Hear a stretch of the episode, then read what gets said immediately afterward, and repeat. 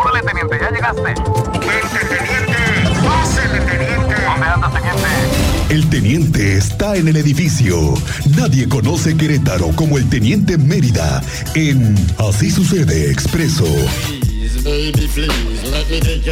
Teniente Mérida, ¿cómo estás? Muy buenas tardes. Es Cristian. Muy buenas tardes, eh, Teniente Mérida. Bienvenido. ¿Cómo te va de fin de semana?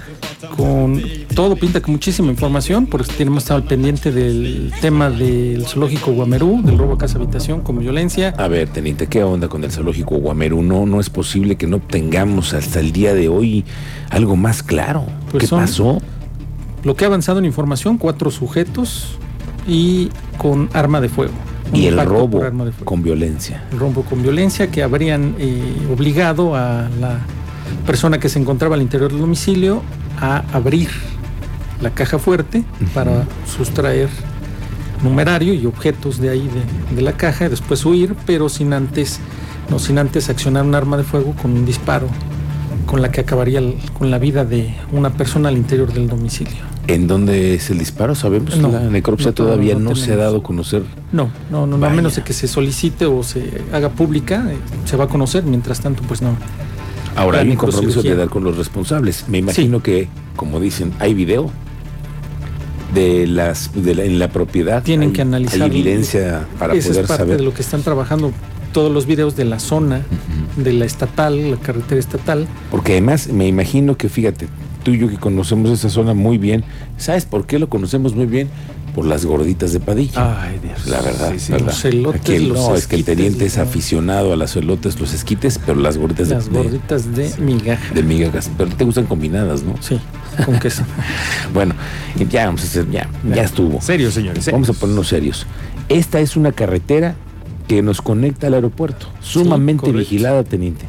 Ahí ya ocurrió un artero homicida a un empresario. ¿Te acuerdas que lo, lo reportamos hace cuánto tiempo? ¿Dos, tres años? Más, creo que puede ser. Sí, tiene más. Que mataron a un empresario muy conocido aquí en Querétaro. Bueno, en esta vialidad que se encuentra empatada con la 57 y además tiene un control vehicular muy, muy observado, porque además es, es el cruce al, aer- al aeropuerto, es muy vigilada esta zona. Entonces, Sí, sí hay forma de obtener información porque la hora en que se dan los hechos también es, es una hora en la que no hay demasiado tránsito vehicular como lo hay a esta hora.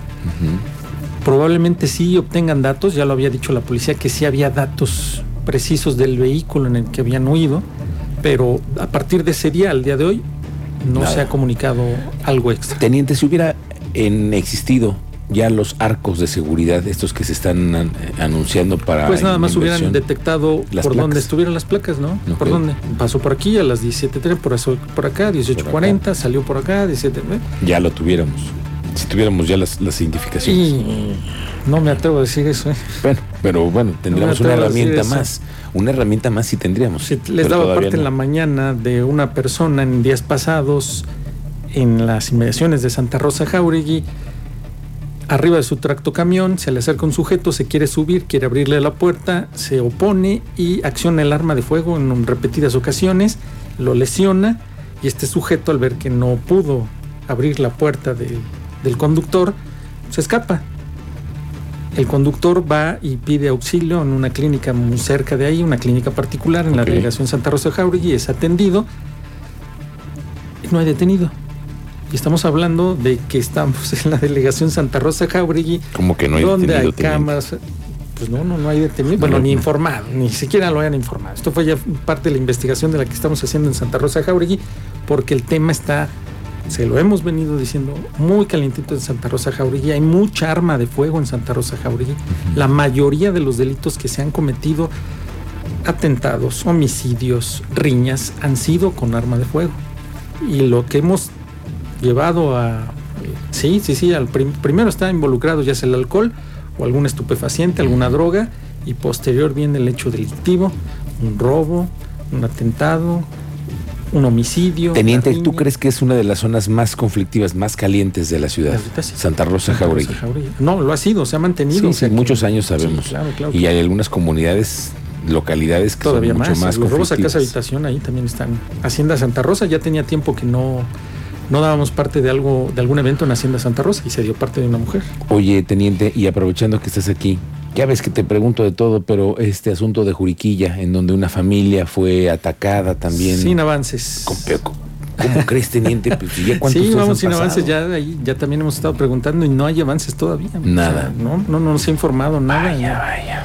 Recuerdas que ahí fue directa la- el momento que llegan los papás, ocho disparos con arma de fuego y logran huir. ¿Hay evidencia? Está la camioneta, están los casquillos, los- la declaración de los menores, Hay cámaras. hay cámaras, Lo hay tenemos los- videos. los videos, los tenemos se todos los medios. los videos, se hicieron públicos los videos también. Todavía no tenemos avances. Nada de ello. Bueno, otro tema. En la mañana sigue la jornada de búsqueda y localización de la adolescente Ángela Daniela. Junto con papás, los pa- padres de familia, eh, familiares y amigos. Allí se encuentran realizando búsqueda en la zona cerril de la pradera, atrás del centro comercial. Binomios caninos, la Comisión Local de Búsqueda de Personas también está trabajando ahí. Y algo positivo, una joven originaria de Querétaro, la cual tenía un mes desaparecida, fue localizada deambulando en el municipio de Soledad de Graciano Sánchez. Fueron oficiales de la Dirección General de Seguridad Pública Municipal de Soledad quienes lograron atenderla y salvaguardarla. Ya fue entregada a sus familiares, 22 años. Estaba desaparecida, 22 años, no me digas. Sí, ya fue localizada, eh, se encontraba en situación de calle, se identificó como Brenda, de 22 años de edad, y quien manifestó haber salido de su hogar en el estado de Querétaro aproximadamente desde hace un mes, llegando a la capital potosina al domicilio de un amigo del que también salió para deambular por las calles. La joven fue puesta en resguardo de la Comandancia Central, donde fue atendida por personal de barandilla municipal, además de vincularla con personal capacitado para atenderla y brindarle el apoyo necesario. Fue el mismo personal de la corporación quienes por instrucciones ahí del comandante Héctor Mar del Ángel se comunicaron con la Comisión Estatal de Búsqueda de Personas para indagar la localización y posterior reunión con su familia.